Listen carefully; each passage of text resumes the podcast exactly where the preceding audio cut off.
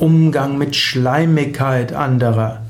Vielleicht ist in deiner Umgebung jemand, den du als schleimig äh, empfindest. Er schleimt sich bei seinem Vorgesetzten ein, vielleicht auch im gemeinsamen Vorgesetzten. Er erzählt erst, wie schrecklich er ihn findet und nachher macht er dem Kompliment und sagt, wie toll er ist.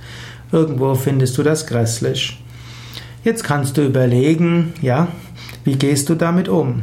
Eine Möglichkeit wäre, ignoriere es einfach, erkenne es einfach an, der Mensch hat ein Bedürfnis, mit Menschen besser zurechtzukommen.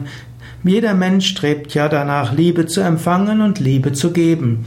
Für manche Menschen drückt sich das so aus, dass sie sich einschleimen, das heißt dem Menschen sagen, was sie hören wollen. Und das ist wie eine doppelte Liebe. Sie selbst drücken ihre Liebe aus, indem sie dem anderen etwas sagen und sie hoffen, dass sie dadurch Liebe bekommen wollen.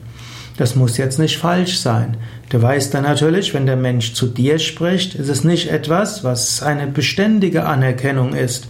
Er sagt es, um Liebe zu empfangen, um Liebe zu geben, aber meint es nicht wirklich. In diesem Sinne, hm, weißt du, was du von ihm oder ihr zu halten hast, im Sinne von, du kannst nicht darauf bauen.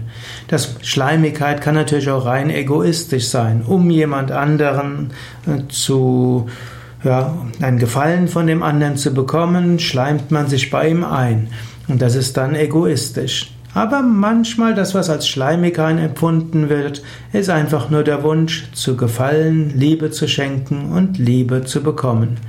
Tiefe Wertschätzung vom Herzen heraus für die tiefen Anliegen eines anderen kann ein guter Umgang mit Schleimigkeit oder wahrgenommener Schleimigkeit sein.